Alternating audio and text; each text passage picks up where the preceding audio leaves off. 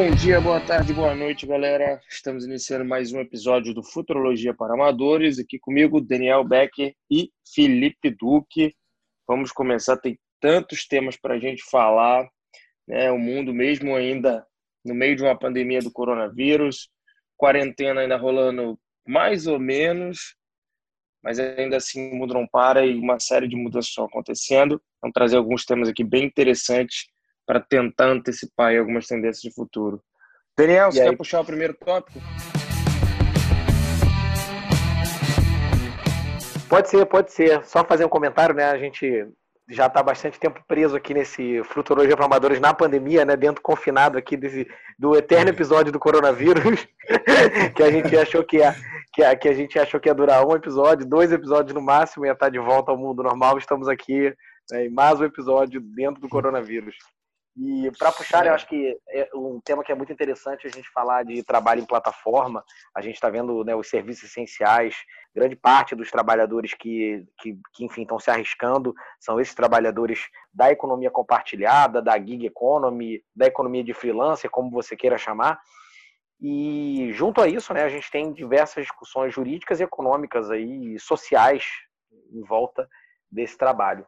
Mas vou deixar o Felipe dar um alô, mas eu e só com uma provocação para a gente voltar para esse assunto.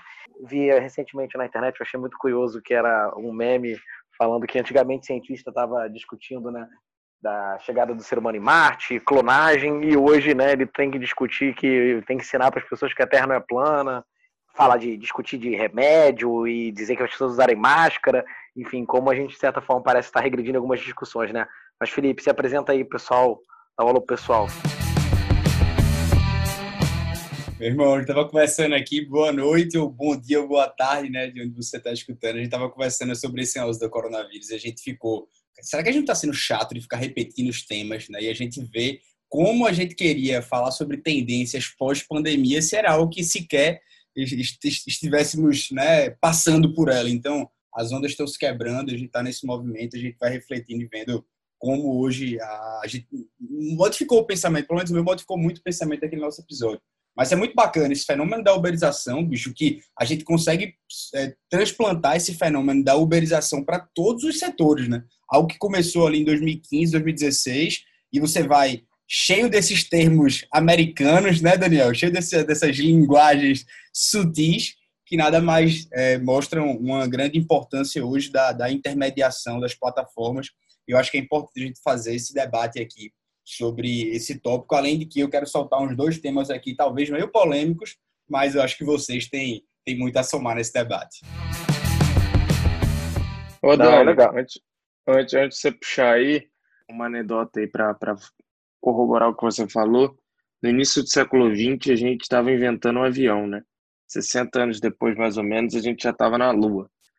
Se você pegar 50 anos depois, que a gente está falando hoje de tecnologia, o que a gente está desenvolvendo hoje de tecnologia, o que a gente está conversando, vamos dizer assim, nas redes sociais, é muito menos impactante do que essa diferença entre você inventar o avião e ir para a Lua 60 anos depois. Né?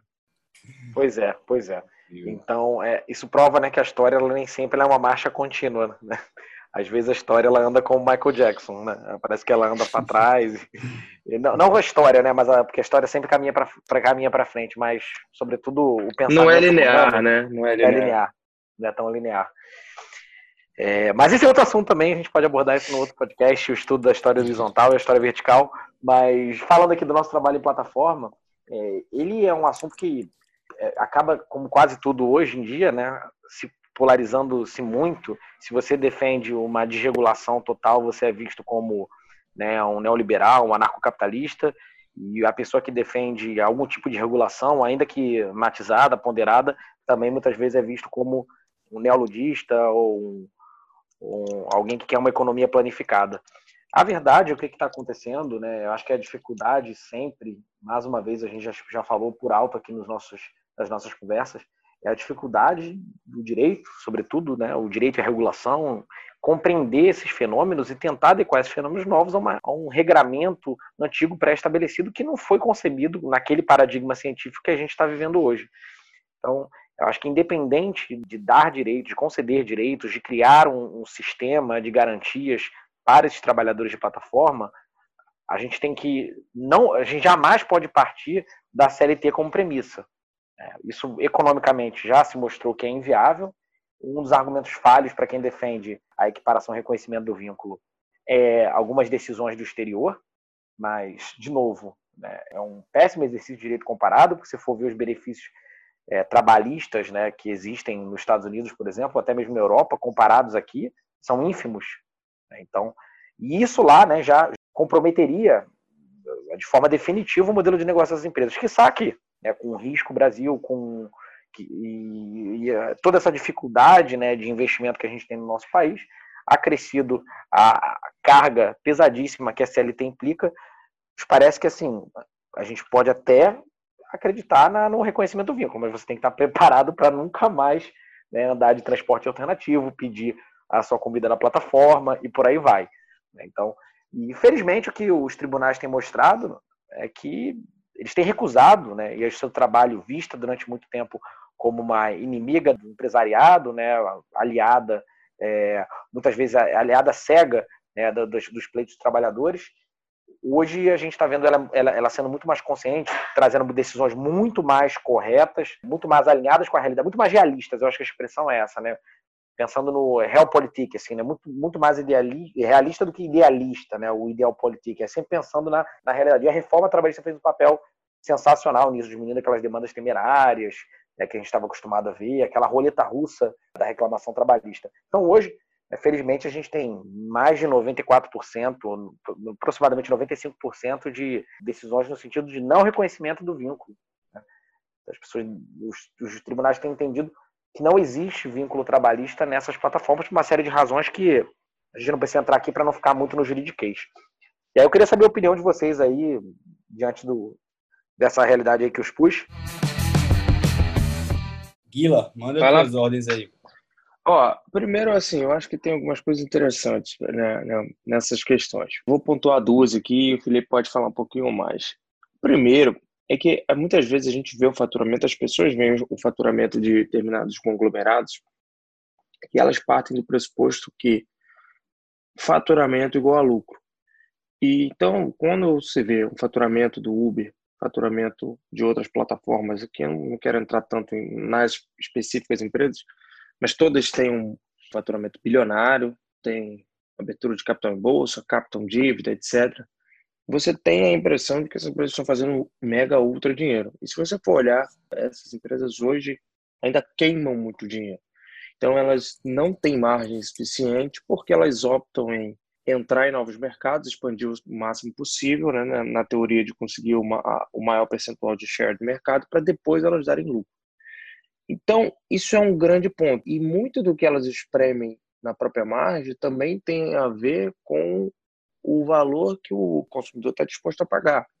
Então, e o Dani falou um pouco sobre isso, e é verdade, é, a questão é, você também está disposto a pagar, ao invés de cinco reais uma corrida, 20 reais uma corrida? Ou se aparecer um outro app que te oferecer por 10 reais, 5 reais, isso não vai acontecer. Então a gente tem que entender que essas dinâmicas são móveis também. Então, um ponto um é essas, essas eh, plataformas, essas empresas, etc., elas não necessariamente estão fazendo muito ultra dinheiro. Não, a maioria delas está dando muito prejuízo. Então, até chegar nesse ponto de equilíbrio, vai ter muito embate entre ou se o cara está ganhando algo que é justo, ou quanto o competidor lá pode ter, o quanto a, a plataforma pode cobrar, o quanto as pessoas estão dispostas a pagar. Né? Isso pode também ser um, um ambiente de estímulo para as pessoas darem mais gorjeta. No Brasil, a gente não tem muito a cultura da gorjeta. Né? Então, acho que, primeiro de tudo, as pessoas têm que tentar entender um pouco mais o, o ambiente macro que cerca as empresas, porque a gente vê muita besteira, muitas vezes, sendo falada, e a gente se esquece disso. E o outro ponto é lembrar que a profissão de entregador, por exemplo, né, vamos aqui mais agora para Rappi e iFood, ela sempre existiu. Ela sempre existiu, por assim, sempre, vamos lá. Desde que há delivery, existe essa profissão. A diferença é que, como não tinha um conglomerado por trás, não tinha uma empresa por trás, as pessoas não se importavam tanto com a, legislação trabalhista, como funcionava o vínculo de emprego dessas pessoas.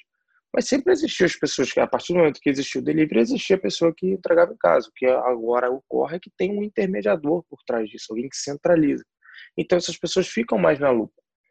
Mas é muito comum, eu vou falar que eu também tenho, por exemplo, na minha própria família, eu tenho uma pessoa que faz Uber e que trabalha com outra profissão em outros horários, que ela não quer ser, ter vínculo trabalhista justamente porque ela utiliza aquela plataforma para complementação de renda, não para ser a renda fixa dela que ela queira ficar lá de 8 às 5 todos os dias. Então, tem dia que ela vai trabalhar, tem dia que ela não quer trabalhar, tem dia que ela trabalha à noite, tem dia que ela quer trabalhar de manhã. E esse tipo de profissão, que antes era taxista, e no caso dos entregadores, dos entregadores freelancers, vamos dizer assim, sempre existiram. Mas como não tinha uma grande empresa por trás, a gente não parava tanto para olhar na lupa. Então, acho que esses dois pontos a gente tem que considerar. É um tema complexo. Depois, que eu, quando eu voltar à minha participação, eu vou falar de algo que talvez possa até ser algo que as empresas possam se melhorar. Acho que tem muita coisa aí que ainda pode ser melhorado. Mas é, o grande ponto é: problemas complexos têm que ser vistos com soluções complexas. Porque isso, de fato, a gente está encarando uma mudança da forma de se trabalhar. O futuro vai se enxergar o trabalho e o valor do trabalho da maneira diferente como a gente enxergava, como a gente enxerga hoje, como a gente enxergava no passado. Então isso é importante para as pessoas entenderem. É verdade. Isso é muito rico, bicho, esse, esse debate, porque você vê uma valorização completa do trabalho em si, o fato de alguém estar servindo, fazendo algo, tendo uma remuneração, e é onde essa remuneração vai ser digna, vai ser justa. Agora, veja uma bola que você levantou que eu achei arretado, Guilherme, que é justamente essas vezes essa confusão que a gente tem das grandes empresas, que também, é, assim como a Uber, Spotify, eu sei, já pesquisei que elas são deficitárias por muitos anos, né? então é um investimento feito a longo prazo para ela colher os resultados. E aí a margem, consequentemente, de lucro é muito pouca. E eu não sei se vocês viram essa semana a manchete, né? Que a Apple ela foi avaliada em 1,9 trilhão e era superava o PIB do Brasil. Então era, era meio querendo dar, uma, dar uma, uma visão da Apple ser maior que o Brasil. Só que você confunde justamente essa ideia. Uma coisa é o, o, o, patrimônio da Apple, ou seja, o valor patrimonial dela, ou seja, toda a renda que ela teve, e você não pode confundir com a renda do Brasil anual. Então, não tem como você dizer que a Apple, ou seja, a história toda da Apple, o valor patrimonial dela, analisando todo o patrimônio, é óbvio que o meu patrimônio acumulado por vários anos ele vai ser provavelmente muito maior do que a minha renda anual. Então, daí você já começa a tirar diversas conclusões que as manchetes e, enfim, um estudo né, de valor patrimonial e de renda é, são coisas completamente diferentes. Mas eu vejo esse fenômeno da uberização desde 2015, 2016, quando o Uber se instaurou e ficou aquela concorrência desleal ou não com o serviço de táxi, né? e trazendo você foi para o fenômeno do aspecto trabalhista. Eu achei isso belíssimo, Daniel, porque a tecnologia ela sempre vai estando à frente, consequentemente, das relações, dos avanços, né? Mas, por outro lado, naquele fenômeno da uberização, se falava muito, e teve um, um procurador que eu conheci, Rodrigo Pirajá, que ele foi responsável por fazer a, a legislação no estado de São Paulo, né, para a respeito da, da tributação do Uber, e ele partia justamente desse pressuposto, né? Ou seja, se você está utilizando um espaço público, seria louvável que o Estado pudesse fixar uma taxa para que não houvesse uma concorrência desleal, já que você está utilizando da via pública para ganhar dinheiro. Então, seria mais ou menos essa ideia.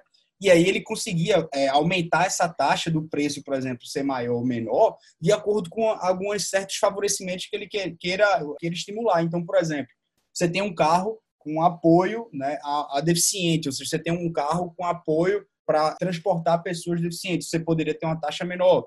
Você tem uma motorista, por exemplo, mulher, ou seja, você está fomentando, portanto, é, mais mulheres trabalharem, você bota uma taxa de tributação menor. Então, você está circulando um valor num horário, quer dizer que está tá muito tumultuado. Então, nesse caso, você aumenta a tributação. Então, com base nisso, eu achei arretado você ver, por exemplo, uma flexibilidade da tributação na seara tributária também no fenômeno da uberização. E, portanto, eu acho que a solução, a solução mundial, com certeza, ela vai ser vai ser dada, vai ser transplantada. Eu também vou comungar com isso, porque senão nós vamos deixar e cair nesse fenômeno do que o Harari falava da quantidade de pessoas né, inservíveis ou imprestáveis. E o que, é que ele vai fazer com essa quantidade de pessoas que estão trabalhando aí? Então, acho que é algo muito sensível, bicho. E que eu me sinto ilimitado, limitado, melhor dizendo, né, de tentar dar uma resposta assim, de falar, não, eu vamos fazer de um jeito que a gente consiga simplesmente colocar todo mundo para fora e vamos proteger dessa forma. Então, por isso que eu acho que vale a pena essa discussão mundial, assim como eu queria depois puxar a bola para vocês esse fenômeno da tributação digital, bicho.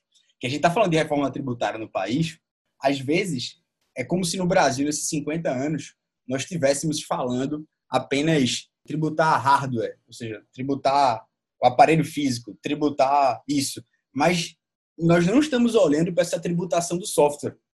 Nós, nós não tributamos software, a melhor dizendo. E aí, quando teve um fenômeno, e isso eu quero trazer para vocês verem o debate, houve as reuniões né, do, do BEPS, né, que no mandato do G20, que tem diversos países, assim, é, a Europa principalmente estava falando, poxa, como é que a gente vai tributar o Google, a Amazon, tributar essas, as principais empresas do cenário como Microsoft, Netflix. Então, se reuniram para ver como é que eles conseguiriam fazer esse tipo de tributação numa empresa que estava sediada no exterior. E aí, quando estavam as negociações avançando para, enfim, entrar em um consenso com isso, os Estados Unidos simplesmente se retirou. Porque ele começou a perceber que a maioria das empresas estavam situadas no seu país. E, consequentemente, a maioria da tributação ficava nos Estados Unidos.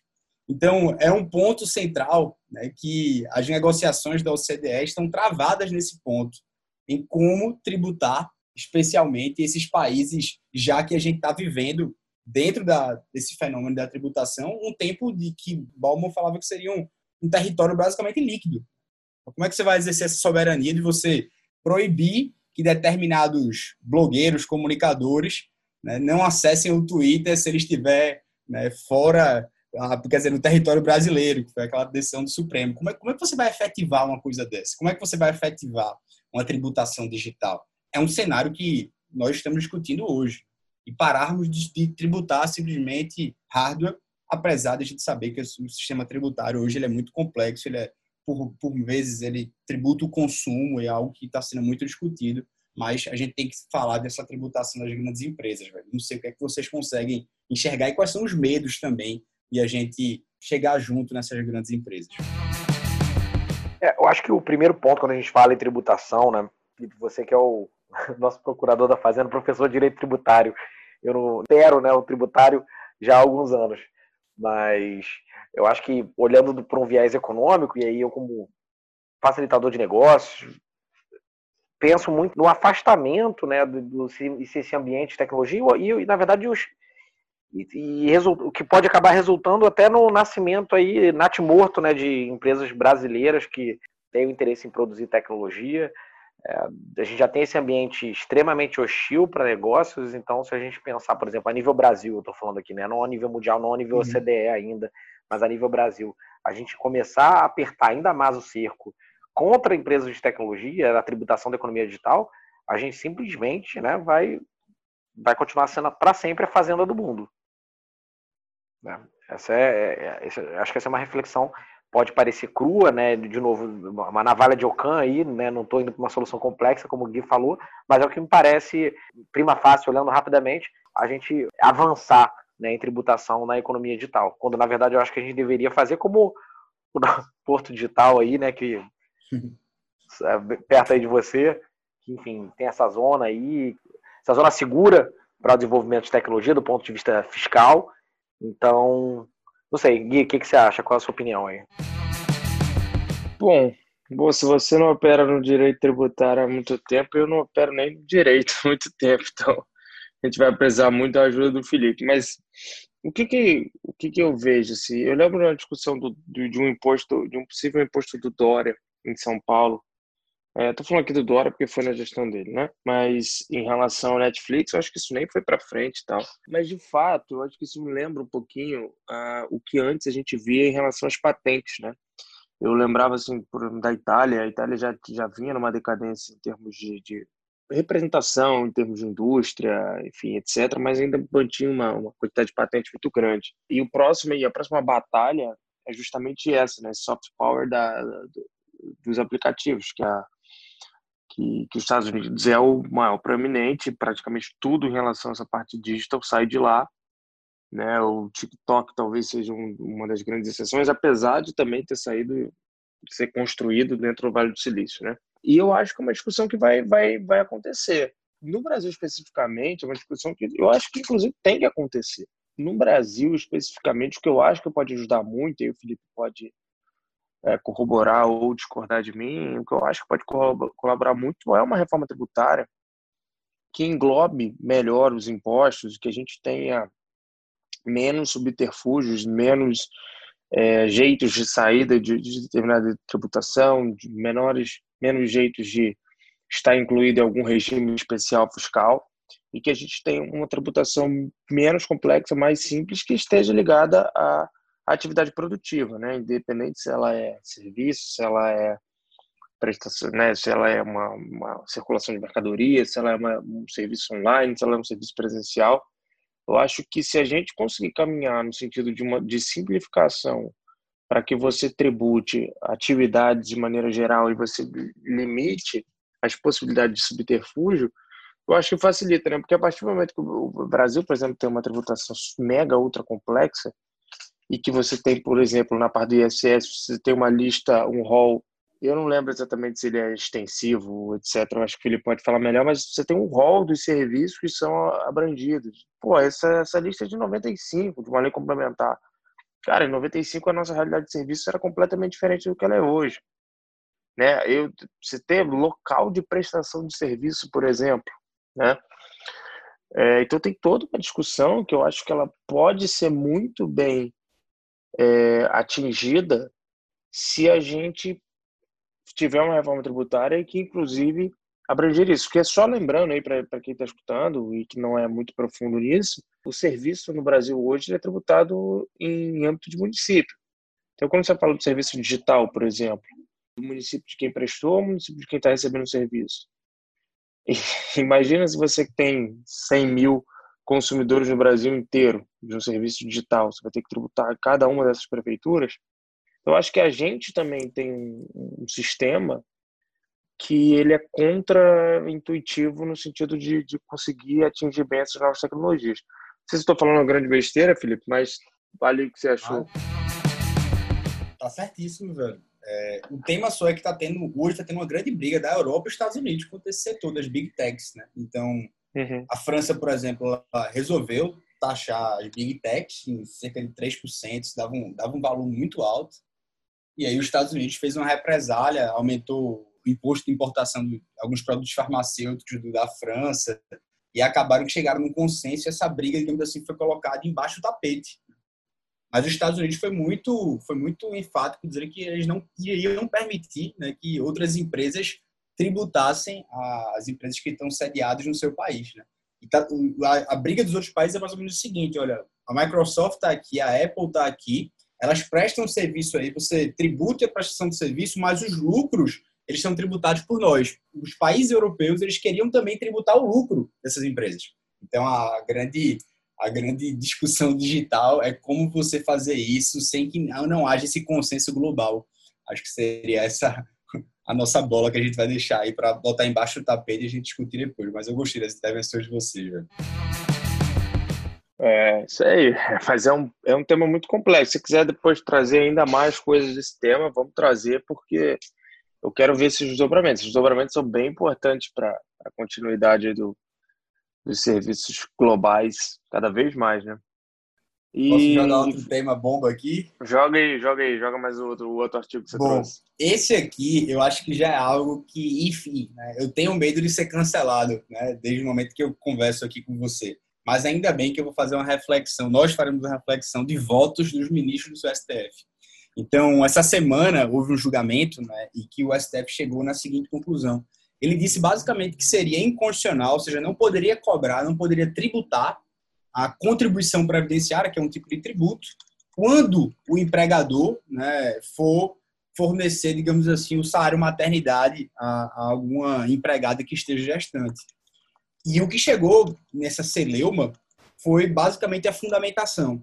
A discussão jurídica é uma, é se essa verba é remuneratória ou se é indenizatória. A gente não vai entrar nessa discussão.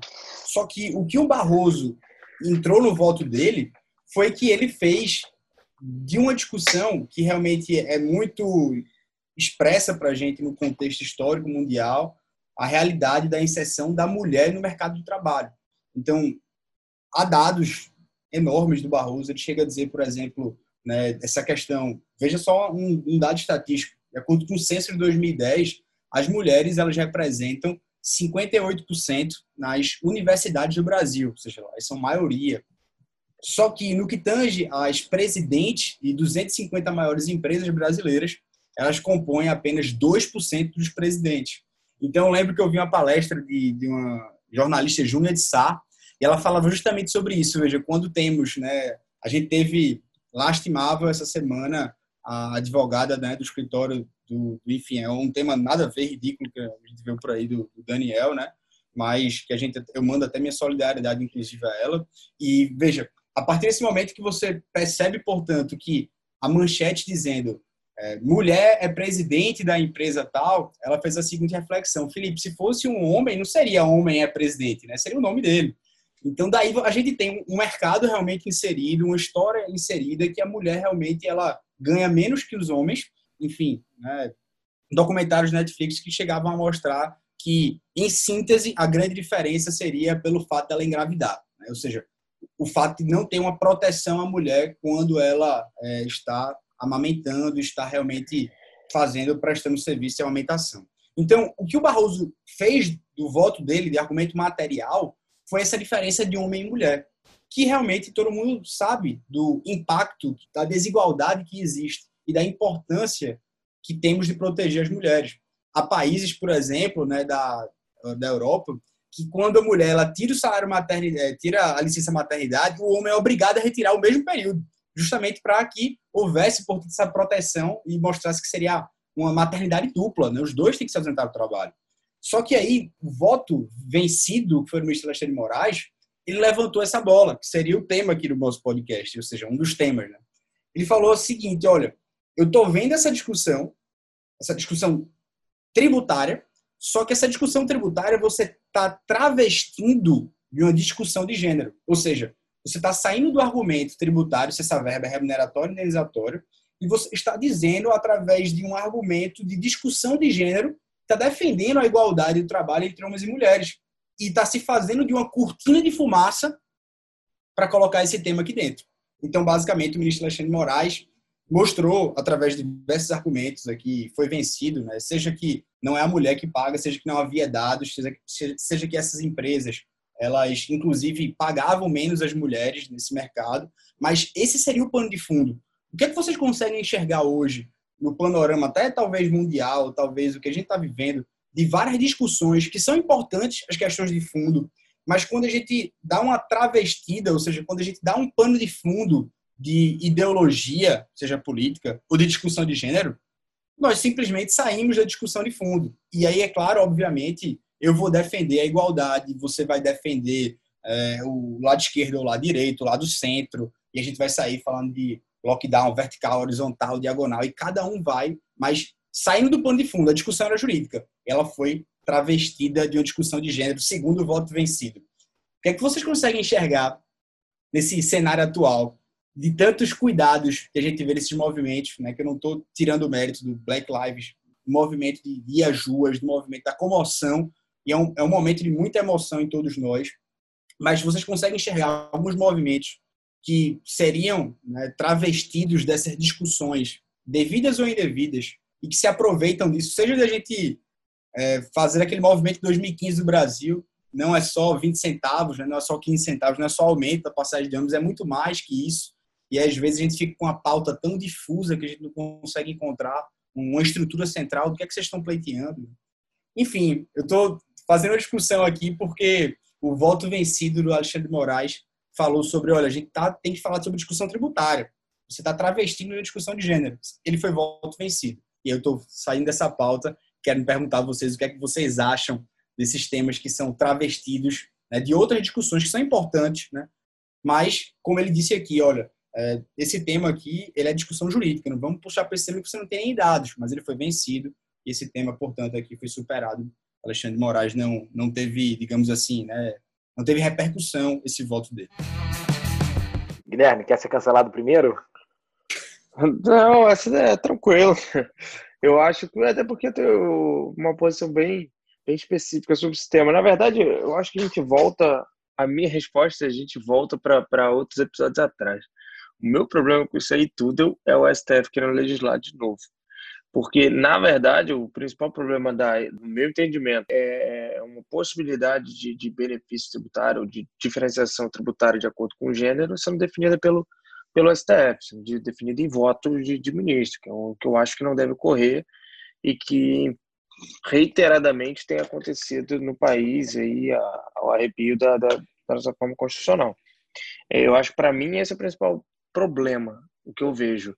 Porque eu vejo sim, com muitos bons olhos, medidas legislativas que não permitam uma diminuição do tributo sobre o funcionário que é mulher, mas sim uma possibilidade de maior é, igualdade em relação ao homem, no seguinte sentido, da possibilidade de poderem dividir, sim, mulher e homem, por exemplo, o tempo de, de licença maternidade. Não necessariamente, não sei se necessariamente eu, eu obrigaria o homem a tirar o mesmo período, mas poder fazer com que o casal divida, ou. Porque o que eu acredito também? O casal pode optar em dividir, ou pode tirar todo o homem, ou pode tirar toda a mulher. Eu acredito que isso possa ser uma decisão de ambos, mas de fato não ter essa possibilidade para o homem tirar sua mulher é um fator inibidor, com certeza, aí, de uma volta à carreira, de retomada da carreira, etc. Principalmente no Brasil, que os custos ainda trabalhistas são custos muito altos. Então, esse é um ponto. É, o único que eu acho que a solução legislativa não é via STF e não é diminuir tributo sobre a mulher, mas facilitar a possibilidade do homem também dividir tarefas que hoje são mais da mulher. O único ponto que eu, que eu gosto de atentar é que a gente tem que promover uma maior igualdade de gênero e também de, de, de, de, raça, né? pessoas negras e brancas no ambiente de trabalho, no ambiente profissional como um todo, porque isso é importante para o desenvolvimento de uma sociedade mais igual, mais, é, mais generosa, mais compreensiva e que, e que reflita melhor as próprias proporções aí da sociedade. O único ponto que a gente, que aí no meu entendimento a gente tem que fazer com cuidado eu vou dar um exemplo aqui prático que eu vi, a XP anunciou que até, se eu não me engano, eu posso estar falando o número errado aqui, tá? Até 2030 ela quer que 50% dos funcionários dela sejam mulheres. O grande ponto é, se você for na, na, na faculdade de economia ou na faculdade de, de, engenharia de produção, são necessariamente 50 mulheres, 50% de, de, de mulheres? Existe essa. Então, quando você vai no caso prático, quando você vai no caso mais profundo, essa igualdade 50-50 é o que de fato é encontrado? Então, já existe alguns estudos lá na, na, na Escandinávia que é onde está mais avançada essa questão da, da, igualdade de gênero, porque já são muitos direitos consolidados para ambos os sexos, que mostra que ainda que as pessoas tenham total opção de escolher, você ainda não tem o mesmo número de pessoas, de mulheres que opta em faculdade de tecnologia e você não tem o mesmo número de homens que optam em faculdade de moda. Não, não é o percentual 50-50. Pode ser que no futuro, com o passar da, das gerações e mudanças culturais, isso possa ser igualitário. Mas não necessariamente é. Então, eu muitas vezes me preocupo, e aí é sempre, não é só na questão de igualdade de gênero, de raça, etc., qualquer coisa. Me, e no Brasil a gente faz muito isso. A gente se preocupa com a igualdade no fim e não se preocupa com a igualdade no início, com a igualdade de oportunidades, com, a, com tirar barreiras que possam fazer com que mais mulheres sejam presidentes é, de empresa no Brasil. Né? E um exemplo disso, só para finalizar aqui minha fala, foi a cota partidária, né? que você obriga que o número X de mulheres sejam candidatas por partido. Isso da noite para o dia, sem nenhum tipo de conscientização eleitoral, sem nenhum tipo de estímulo à formação de mulheres na política, etc., você simplesmente do dia para a noite bota uma cota e pronto, acho que isso vai resolver. A questão é, por que, que não há tanto interesse da mulher pela política? E quando você faz isso, simplesmente bota uma cota do nada, sem nenhum tipo de construção de ponte, o que você cria são, muitas vezes, pessoas que estão lá representando outros, outros candidatos. É que na prática, de fato, não, não estão ali porque querem, mas porque é, precisam cumprir a cota. Então, acho que assim, a discussão é muito legal. Acho que isso tem que ser muito pauta legislativa. Tem ações sim que a gente pode fazer para melhorar essa inclusão. Minha única, minhas preocupações são sempre quando a gente olha só para o final e tenta resolver as coisas numa canetada. É, faz todo, faz todo sentido. Assim, eu acho que, só voltando um pouco o que o Gui falou, o que é um problema no Brasil, mas também muitas vezes é uma solução, é essa, essa atividade legiferante aí do, do, do STF, né, mas diante do, do, nosso Congresso, que deixa muito a desejar, eu não sei se isso acaba sendo tão negativo, né? A gente está tapando o sol com a peneira, mas no final das contas, o STF pela pluralidade, e aí eu também não estou falando que ali, enfim, a gente só tem, gente tem os oráculos da, do, do Brasil, né? Mas pela pluralidade dos ministros e pela, pelas diferenças de ideias, eu acho que você acaba ali tendo um, um ambiente, na medida do possível, capaz de, de produzir alguns avanços, como a gente já viu em diversos temas. Né? Como discussão, por exemplo, da criminalização da, da homofobia, é, do aborto, a descriminalização, por exemplo, da cannabis vai vir pelo STF, né, a definitiva, não há dúvida. A, o nosso Congresso ainda é muito conservador, e aí são, são essas questões, acho que esse é um ponto.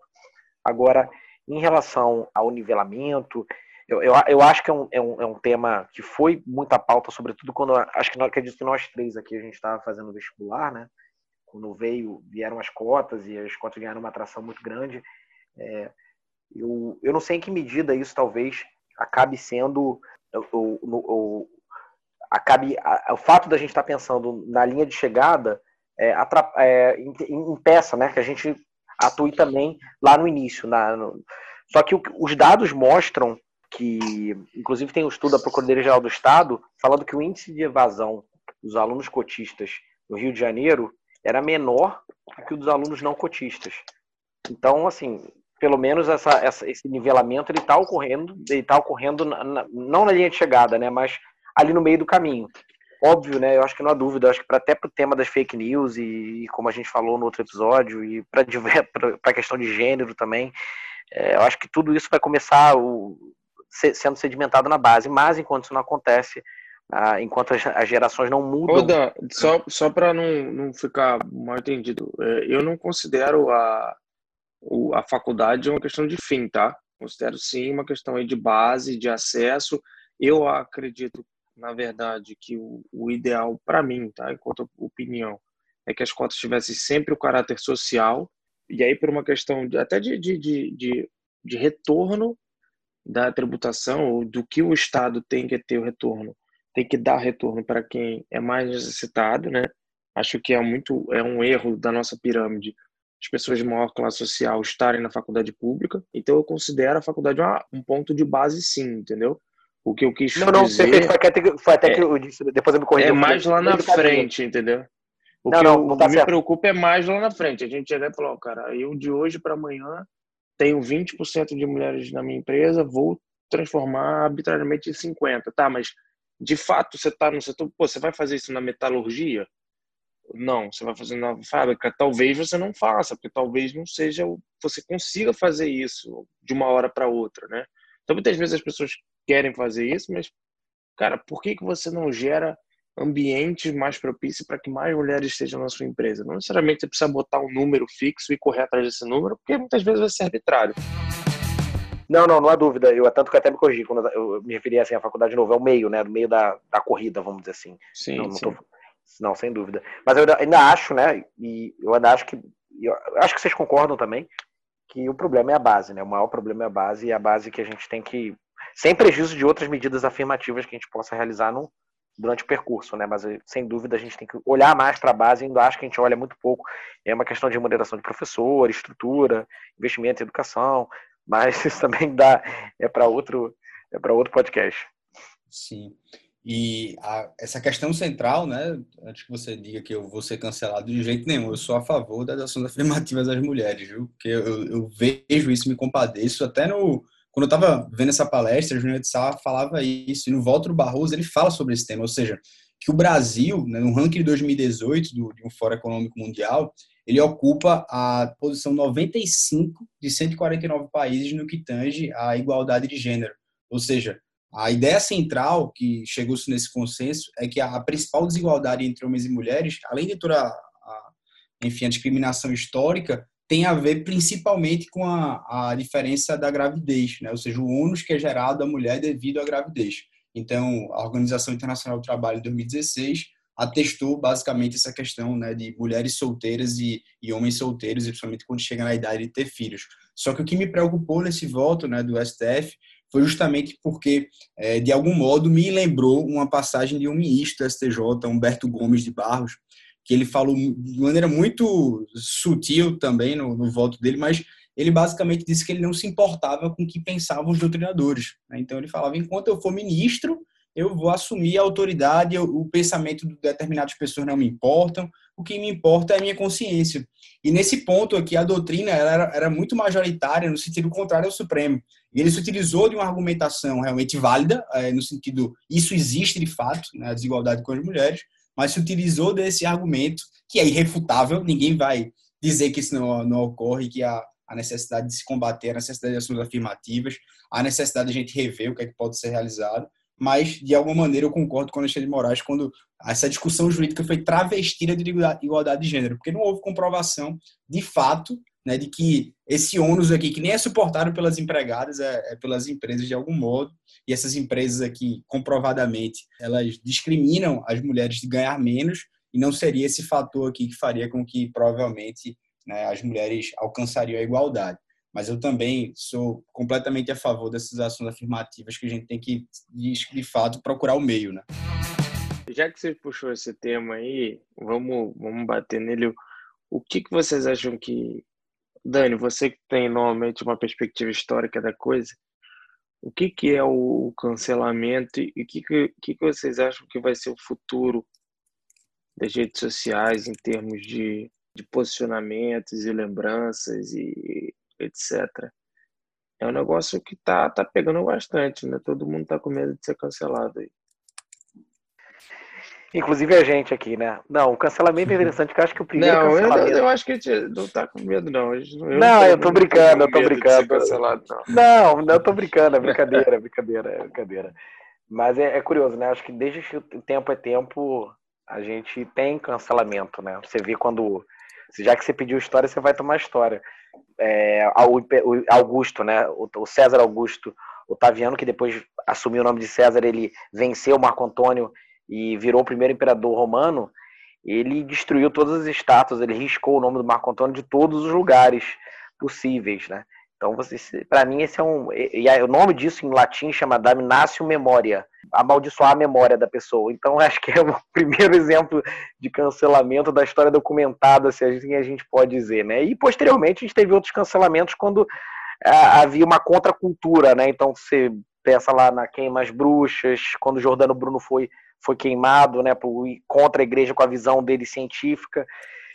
Então, essa, essa cultura do cancelamento ela não é tão nova, né? Hoje ela só, ela só ganha novos contornos e, na minha opinião, até talvez menos violentos, né? Se você for pensar nesses outros tipos de cancelamento, que é apedrejamento, é, os pogroms contra não só a comunidade judaica, mas também outras etnias menores. Então, hoje o que a gente está vendo, pelo menos, é, tá, tá às claras, né? E isso faz com que a gente pense que a, a coisa está mais violenta hoje, mas ela não está.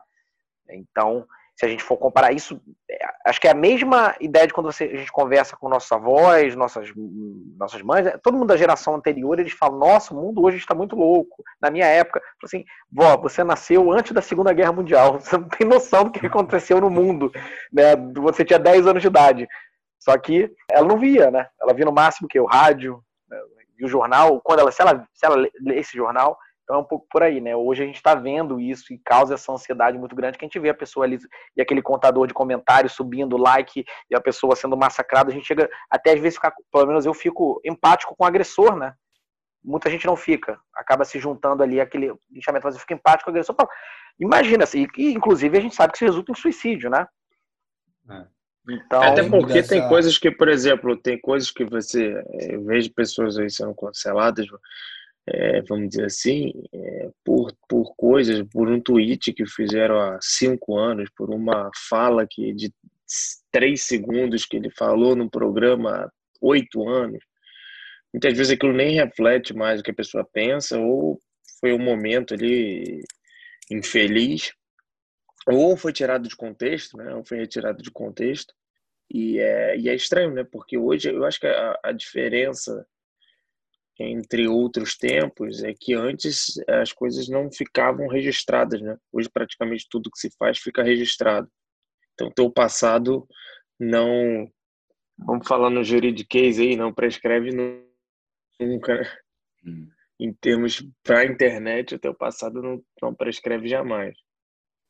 É, e tem uma, nesse sentido, tem uma, tem uma frase do Bertolt Brecht, aquele, na verdade é de uma peça dele, aquele filósofo, alemão, filósofo dramaturgo alemão, que ele fala justamente sobre isso. Essa ideia de você mudar o tempo todo e porque o seu ambiente, né, cada um é produto do seu tempo, do seu espaço, e talvez muita coisa que a gente fale aqui, né, quem sabe o Gui vira comunista lá na frente, tô brincando, tô brincando. Quem sabe, né? Não, mas a gente, a gente, Exato, exato. E outra coisa, por exemplo, podem ter dados que no futuro é, façam a gente mudar de opinião em determinados temas. É super comum. Exato. E eu, eu acho que quanto mais a gente se propõe a estudar, se propõe a debater, se propõe a estar exposto ao debate público, eu acho que a gente se, se propõe a mudar, né? Não, sem dúvida. Eu acho que isso é uma das coisas mais belas, assim, e quem não tem medo né, dessa mudança é, e, e, assumir que, enfim, mudou de opinião, acho que é fundamental.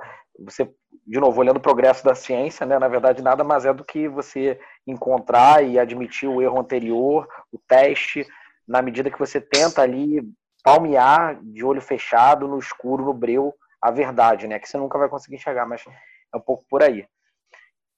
E você? É. Filipão, o que, que você vê aí de cancelamento? Mas eu também, às vezes, eu confesso que eu fico com uma, eu sinto uma solidariedade, geralmente, quem está sendo linchado ou linchada, né? Porque é dentro do contexto também das fake news, aqui tem, tem a ver também, mas de alguma maneira é uma intolerância tremenda esse, esse discurso de ódio que a gente tem essa possibilidade de gente olhar para uma cultura realmente que acaba sendo equivocada, porque você realmente não está tolerando o erro de ninguém. E você está doido para realmente sair só atirando pedra, jogando a, pior face de você na pessoa. E você não dá chance da pessoa voltar, se dar um pé atrás, vai, vai ser sempre aquela aquela sujeira né, marcada para sempre. E eu acho que é a mesma coisa de você olhar para a vida, né, de, enfim, Veja que hoje a, a sociedade está tão atrelada, às vezes, a buscar um, uma maldade que basta que você cometa, por exemplo, um tipo de pecado que você vai ficar sempre marcado por isso. Por enquanto que para você ser santo, você tem que ter uma vida toda dedicada realmente sem nenhum pecado, digamos assim. Ou seja, é necessário uma vida morrer e depois você tem um processo de santificação. Ao mesmo tempo, a gente tem aqui basta uma vírgula, basta falar alguma coisa, basta a gente comentar algo que a gente conversaria em mesa de bar num tom completamente distinto. Né? E aí eu nessas horas eu fico às vezes como meu pai, né? A gente fica nas redes sociais, aí meu pai vira para mim assim, vice Daniel e fala: "Pai, cria o Instagram, faz isso aqui, aquilo". Ele fala: "Eu, como é, meu filho? Você para ficar seguindo os outros, já os outros vão me seguir. Eu quero ninguém me seguindo, eu vou ficar com uma pessoa me seguindo, tô fora". então, às vezes também bate essa necessidade de você perceber que, há, como há muitas cascas e aparências, no fundo as pessoas não conhecem quase ninguém em profundidade. E há pesquisas realmente nos Estados Unidos, eu vi uma pesquisa que ela fala que a gente só conhece cerca de 100 pessoas na nossa vida com profundidade. Então, essa ciência que a gente vai vendo, esse tribunal da internet, realmente dá uma certa, um certo receio de ver essa cultura né, recheada de linchamento e recheada de, de ódio é algo que você olha e não quer pertencer de jeito nenhum. É o único sentimento que bate. Mas há diversos segmentos aí, é o Me Too, Exposed, né? Tudo aqueles, aqueles, aqueles movimentos que estão nos Estados Unidos são muito famosos. Tem causas, inclusive justas, ou causas assim que merecem uma atenção, mas se for só promover o discurso de ódio, né? se for simplesmente só para você jogar suas sujeiras, seu lixo, eu acho que isso não é algo legal e nem válido, não.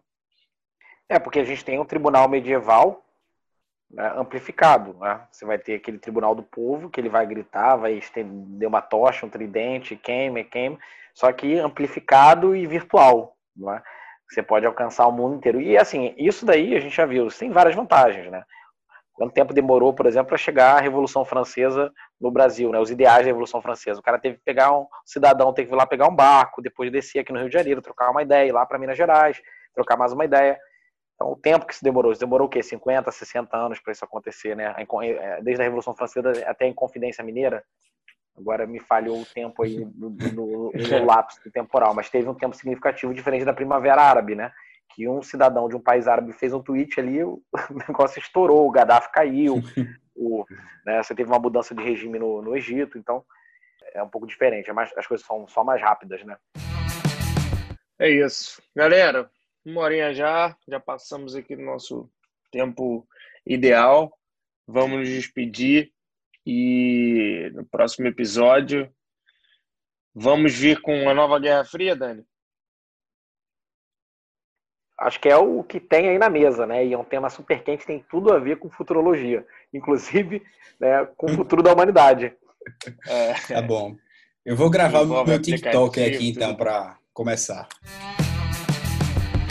Vai, é. É melhor, é melhor desinstalar o TikTok antes de fazer esse episódio. Só por precaução. Mas é isso. Valeu, galera. Até o próximo episódio do Futurologia para Amadores. Um abraço. Valeu. Valeu, boa noite, boa noite.